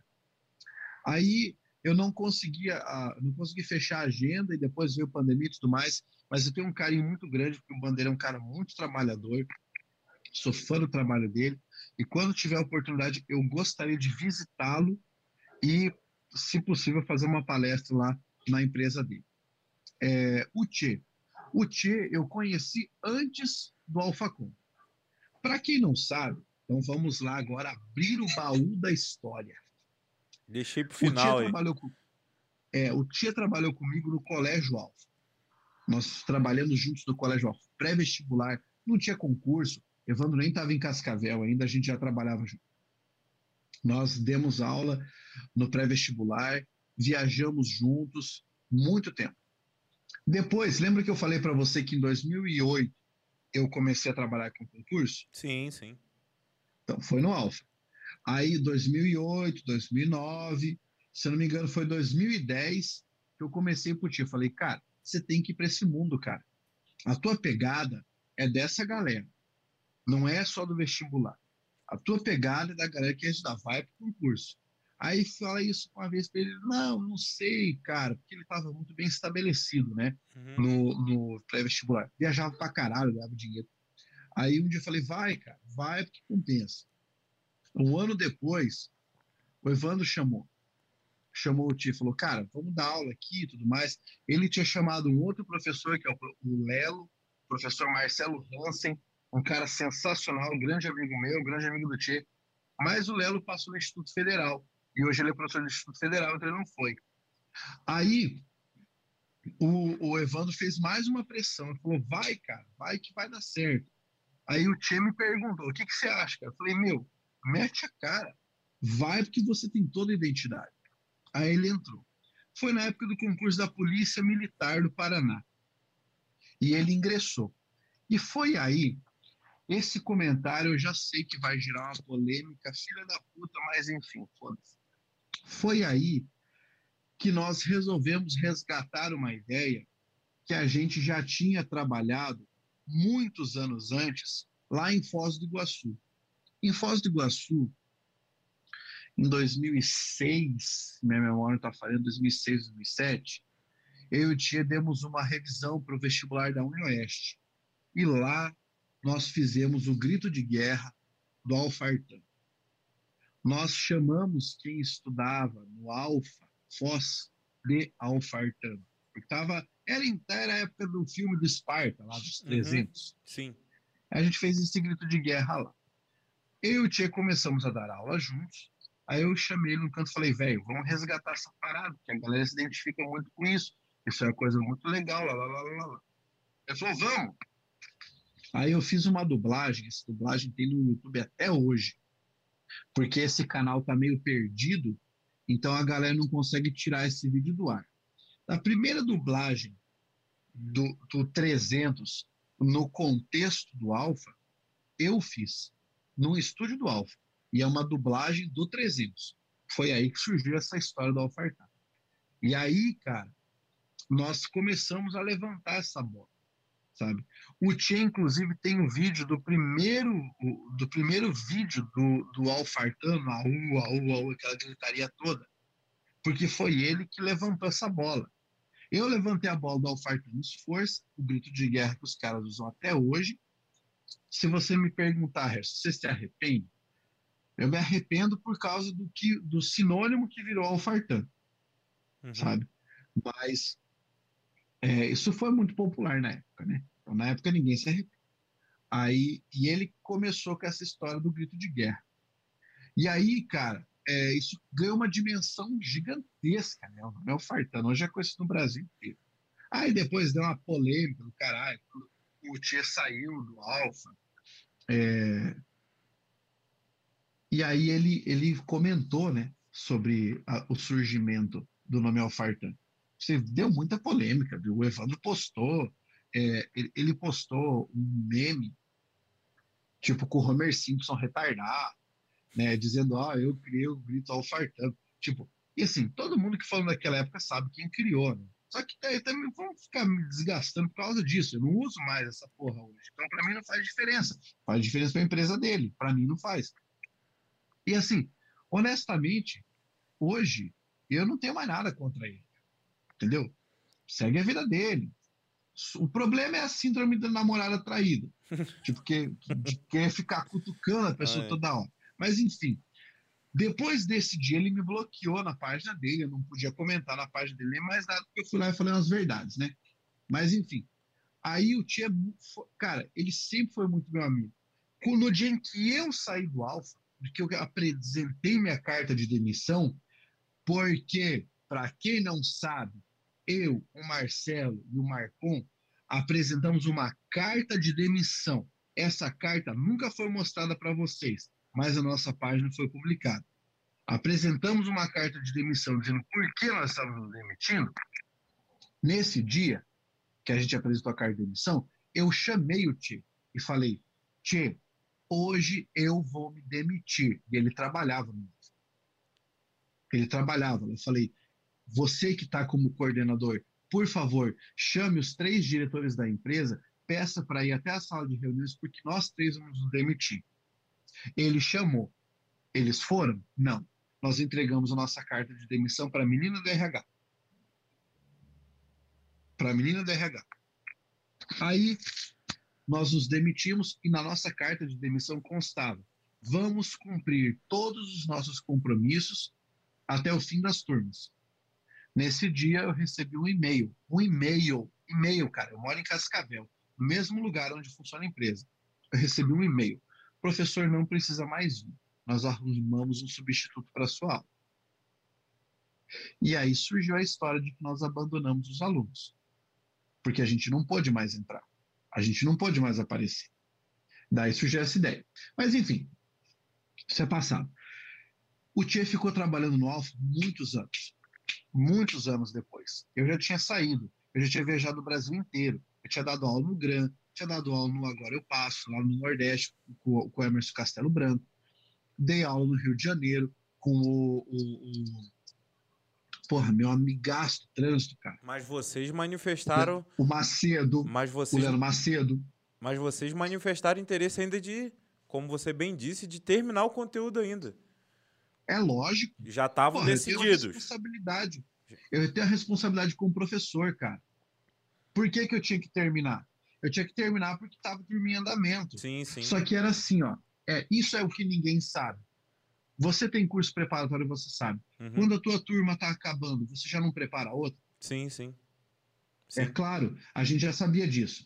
Então a gente falou: nós vamos terminar as turmas, mas nós não vamos começar outra. Por quê? Porque você recebia a tua grade horária, tava lá, quarta-feira era turma tal, quinta-feira era turma nova. E vocês quiseram então, avisar, avisar com antecedência. É claro, eu, precis, eu precisava falar que eu não ia assumir uma turma nova. Também para o cara poder correr atrás de outra pessoa. Uhum. Entendeu? Porra, mas enfim, aí beleza. É, aí o que, que aconteceu? Depois que eu dei aula no Brasil inteiro, cara, já, porra, já tinha trabalhado um monte de lugar, ele continuou lá. Um dia eu cruzei com o Tia no aeroporto de Curitiba. Depois da cirurgia que ele fez, tudo mais. É, eu encontrei com ele lá e ele me olhou de canto de olho e ele ficou meio com medo de saber se eu ia falar com ele.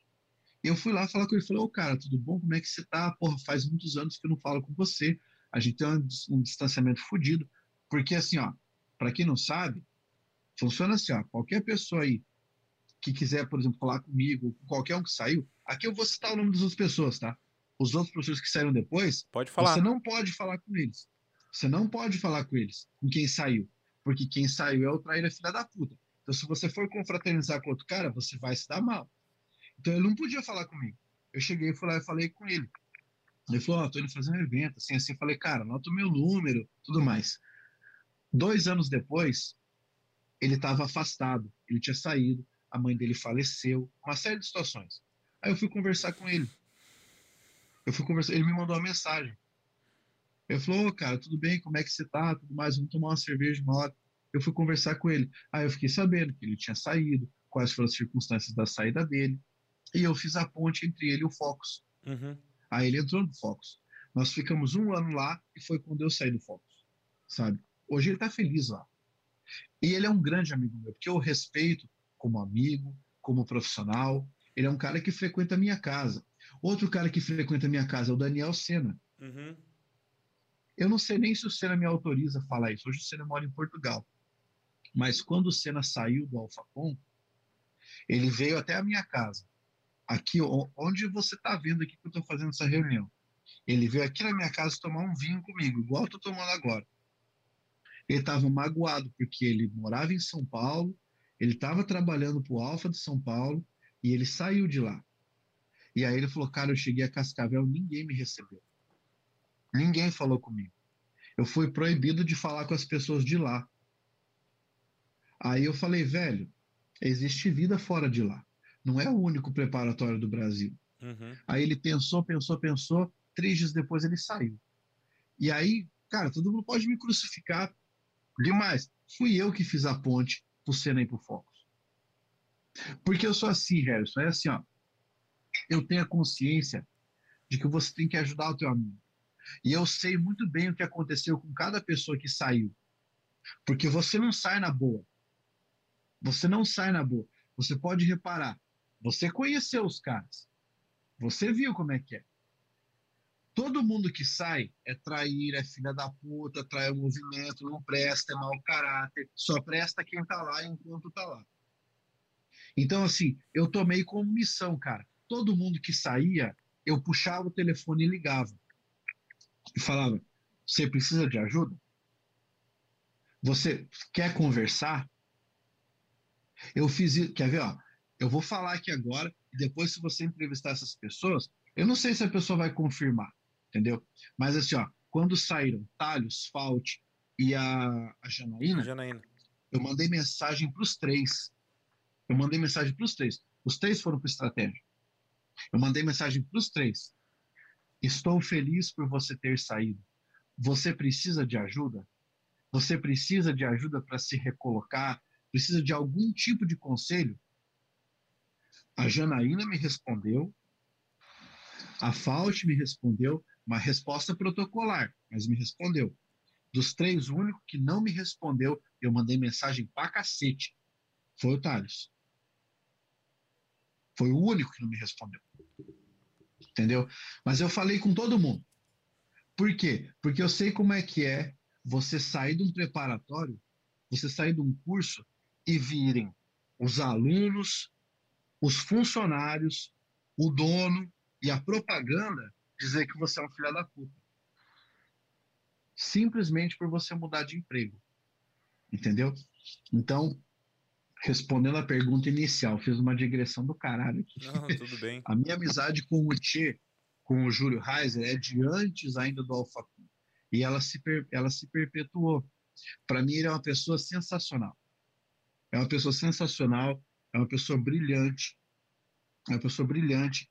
E a única coisa que eu sinto até hoje é, eu, eu acho uma pena que ele não tenha o curso isolado dele. Ele não fez ainda.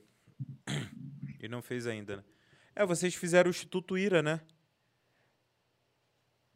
Nós fizemos um curso de redação e atualidades que durou um ano e meio, mais ou menos, mas aí é, não fazia sentido para ele continuar, porque ele está muito imiscuído nas atividades do Focus. Sim, sim, sim. E aí não, não, tem, não tem sentido. É assim, ele faz a propaganda para o Focus e faz a propaganda para o Ira. Uhum. Aí não faz sentido, né? Entendi. É, é dividir força. Entendi. Legal. E, ô Jamilk, é... outra, outra pergunta interessante, né? É, psicologicamente, assim você já falou, né, que na, na época você teve que pedir um, um apoio né, a, a um profissional para te ajudar a voltar, né, por conta de todo daquela situação que você contou, né, do momento mais triste ali, dentro do dentro do como que eu posso dizer, dentro do que você passou, né? O que você tem para uhum. falar para as pessoas, né?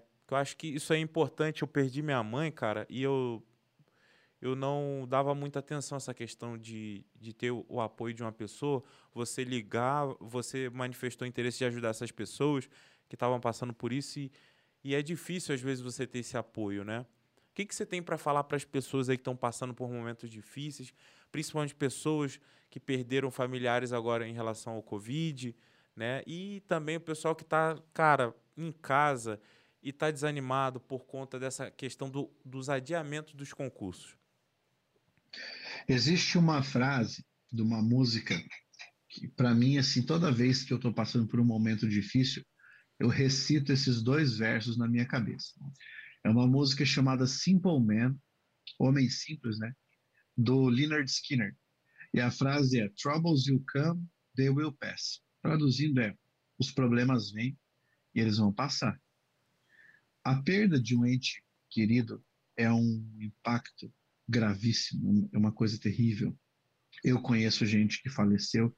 Eu tenho um grande amigo que estava doente e eu estava assim, cara, muito triste porque eu queria que ele se recuperasse e assim, felizmente ele conseguiu se recuperar, é, mas eu não eu não perdi, por exemplo, ainda meus pais meus pais são vivos, né?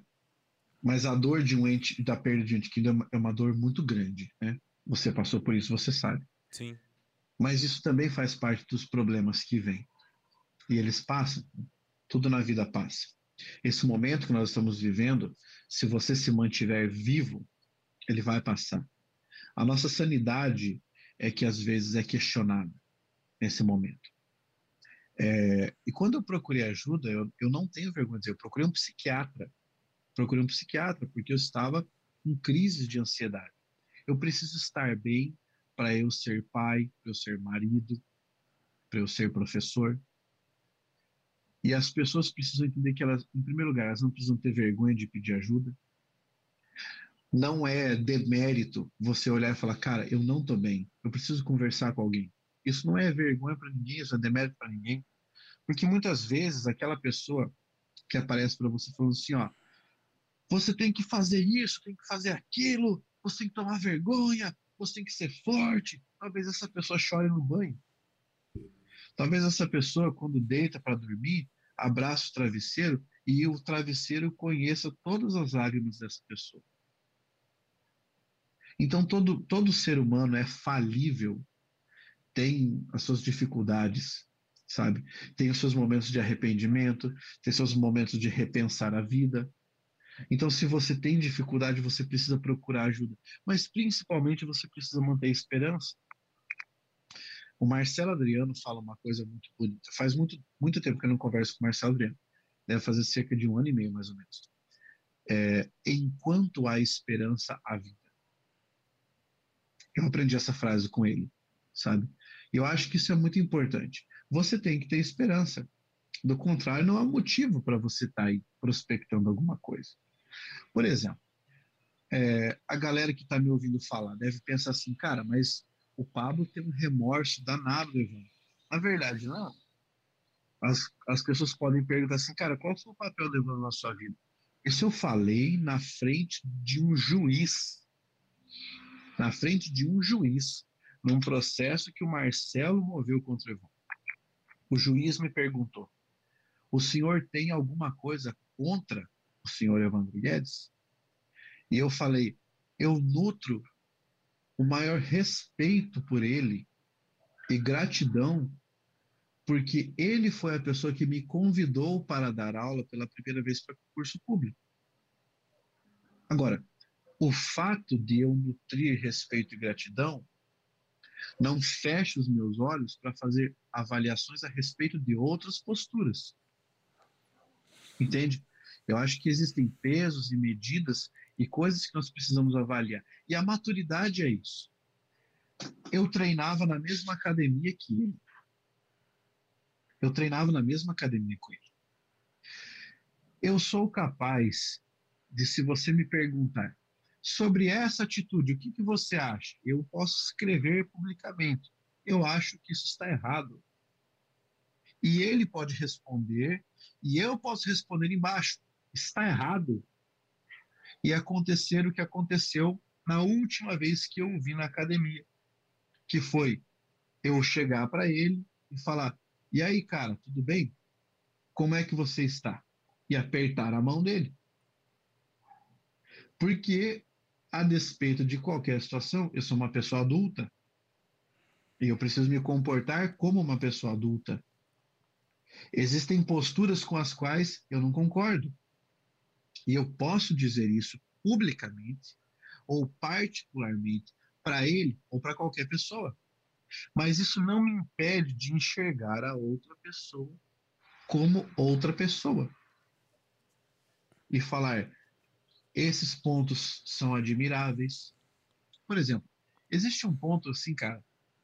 Outra coisa que eu acho que nunca ninguém me perguntou, mas que eu vou falar publicamente, porque eu sei que o teu público o acompanha e a galera tem muita curiosidade. Existem pontos em que eu acho ele realmente admirável. Que é uma pessoa que é insistente, é insistente e continua fazendo as coisas até o fim. É uma pessoa autêntica. Pode ser que tudo aquilo que ele faz eu não considere a coisa mais certa do mundo, mas ele considera e continua fazendo. Essa resiliência é uma coisa admirável em diversas pessoas. Nem todo mundo consegue fazer isso, sabe? E eu acho que é uma questão de maturidade você saber avaliar isso nas pessoas. Sim, sim. Che em alguns momentos da vida você não tem essa maturidade, em outros você aprende a desenvolver, né? Uhum. Mas enfim, é isso. Fiz uma divagação enorme. É, você falou, eu lembrei, para a gente até finalizar com, com só um comentário que eu vou fazer aí. É, uma vez eu vi um post lá, tava você e o, e o, o Tchê, e aí ele veio comentando, falando algo de gordo, alguma coisa assim, vai treinar, algo do tipo. Foi, foi bem famoso, assim, na época. E o que você tem para falar sobre isso aí, em relação a ele? Porque, no geral, você já falou, né? Que não, não, é, não, não guarda é, é, veja só. É, quando você não tem o que falar sobre a reputação de uma pessoa, sobre o conhecimento de uma pessoa, sobre o gabarito de uma pessoa ou sobre o currículo de uma pessoa, você fala sobre aquilo que é mais fácil. Uhum. Então, é, é, muito fácil olhar para uma pessoa que está, por exemplo, está acima do peso e falar, vai treinar? Porque isso pressupõe que eu seja uma pessoa treinada e isso gera uma forma de rir da outra pessoa. Existe um ditado latino que é ridendo castigat mores. Rindo você castiga moral. Ou seja, você ridiculariza alguém pedindo para que a pessoa ria da outra pessoa. Mas é claro, esse é um tipo de comentário que vai levar uma discussão para um nível baixo. E as pessoas não precisam disso. Elas não precisam de discussões no nível baixo. Nós estamos vivendo uma situação, Harrison, em que assim, as pessoas estão morrendo, as pessoas estão sofrendo porque elas estão sem emprego, elas estão perdendo o horizonte, elas estão ficando deprimidas porque elas não enxergam o futuro, porque elas começam a se questionar. A última coisa de que eu preciso é me preocupar porque alguém falou que eu estou acima do peso. Eu poderia, por exemplo, responder a um comentário desse da seguinte forma: Eu estou gordo, mas posso emagrecer. E você que é feio? Ou e você que é baixinho? Isso é uma coisa muito pueril, é uma coisa muito infantil. Discussões em alto nível não se fazem dessa forma. Discussões em alto nível são feitas para você construir alguma coisa. Mas em algum momento você perde a cabeça. E quando você perde a cabeça, você entra nesse tipo de discussão. Eu não vou dizer, por exemplo, que eu nunca entrei numa discussão com ele. É claro que eu já Mas, enfim. Né? É, vale, vale o ensinamento para a vida. Para você escolher as batalhas que você quer lutar. Essas são batalhas pelas quais eu não me interesso mais.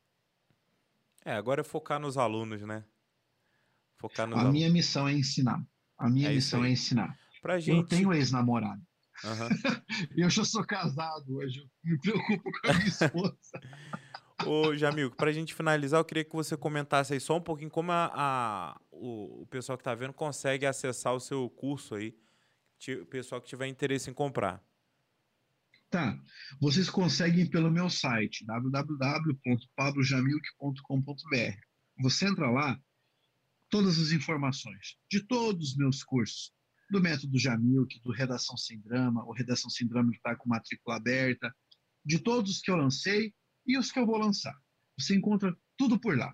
Ou se você me seguir ou no meu canal, ou se você me seguir no meu Instagram, você tem todas essas informações. Eu até vou te pedir desculpa que a minha bateria está quase acabando. Tudo bem. então por isso eu não consigo estender muito mais. Não, tudo bem. A gente aqui também já já está estourando. É, eu vou deixar aberto o convite para quando você vir a Pucarana com a sua esposa, seus filhos, para você conhecer o restaurante aqui, experimentar o estrogonofe aí do seu Onof, tá? Também. E tem alguns alunos que queriam vir aqui hoje, se você tivesse vindo, né, para pegar um autógrafo aí também tirar uma foto, também queria tirar uma foto com você, mas fica com a próxima oportunidade. É, para a gente finalizar aí, eu queria fazer umas cinco perguntas bem rápidas aí para você e nada nunca é ensaiado, você vai ter que responder agora aí, tá? Indica Vamos um lá. filme, indica um filme legal. Qual o filme que mais é, te tocou e que você mais gostou de assistir? O Poço. Tem o uma po... análise dele que eu fiz no YouTube. O Poço, beleza. É qual é o seu ídolo? O meu ídolo? Isso. É um filósofo, Friedrich Nietzsche. Ele é alemão? Alemão. Alemão, já ouvi falar. É um lugar, um, um lugar que você quer conhecer, tem desejo de conhecer? Suíça. Suíça. Bom. É, uma comida favorita? Uma comida favorita, cara. O cachorro quente que a minha mãe faz. Show, show. Tem purê? Não tem. O pessoal daqui come, né, purê. Tem um pessoal que come purê, carne moída, né? Lá no Rio não tem essa, essa parada, não. Legal. Aí, para finalizar agora, eu sei que você falou de vários, mas fala um aí pro pessoal que nunca leu, cara. Um livro. Um livro? Para o pessoal começar. Vamos citar um aqui legal. Bem legal. Angústia. Graciliano Ramos. Pô, legal. Brasileiro. Graciliano Ramos. Brasileiro. Fechou, Jamil. Cara, muito obrigado pela sua participação. Fiquei muito feliz aí, cara, com é, aceitação aí sua, tá? Fiquei muito feliz também em saber um pouquinho mais da sua história aí. Queria perguntar mais coisas, mas o tempo aqui é curto, talvez num próximo aí. É, tinha muitas perguntas que eu queria fazer aqui também, mas enfim. É, hoje eu queria realmente conhecer um pouco mais você e trazer isso para o pessoal. É, porque às vezes a gente só conhece você dando aula, né? Os outros professores também. Não conhece ali também o que de fato você passou até chegar onde está hoje. Né? Um, um grande professor e bem conhecido aí. E tem uma grande professora também lá do Rio, cara, que eu vi ela começando. Você deve conhecer a professora Carol Mendonça. Conhece? Ela me deu aula, conheço, cara. Ela conheço. nem era tão conhecida. Hoje em dia ela estourou lá, mas a gente, quando eu tava no Rio, a gente tinha um. A gente era bem amigo, sabe? Realmente, a gente saía junto lá com a galera para ir para Lapa lá, enfim, bem legal. E, e, é legal ver a pessoa chegando né, nesse nível hoje. Então, cara, queria agradecer a sua participação e, e desejar tudo de bom para você aí, cara, principalmente nesse curso aí. Eu sei quanto é difícil está fazendo esse trabalho e principalmente hoje você é um empresário e bem sucedido, né? E está empreendendo também outra. Você citou que tem outra empresa aí também agora de lançamento, né? E só para finalizar, uma última é, palavrinha aí para o pessoal concurseiro que está assistindo a gente. Muito obrigado por vocês acompanharem a live, por acompanhar nosso trabalho. Continue acompanhando, Harrison. A, a, a entrevista aqui foi sensacional. Eu reforço meu compromisso de assim que possível, que os protocolos permitirem, eu quero estar aí presencialmente, pelo menos para uma tarde, uma uhum. palestra com a galera, e vai ser um prazer estar com vocês. Muito obrigado pela entrevista. Se o meu vídeo cortar, é porque a bateria realmente acabou. Tudo bem, Jamil. Que pessoal que está assistindo, então é isso. É, muito obrigado vocês que assistiram né, a, a nós aí. E é isso, pessoal.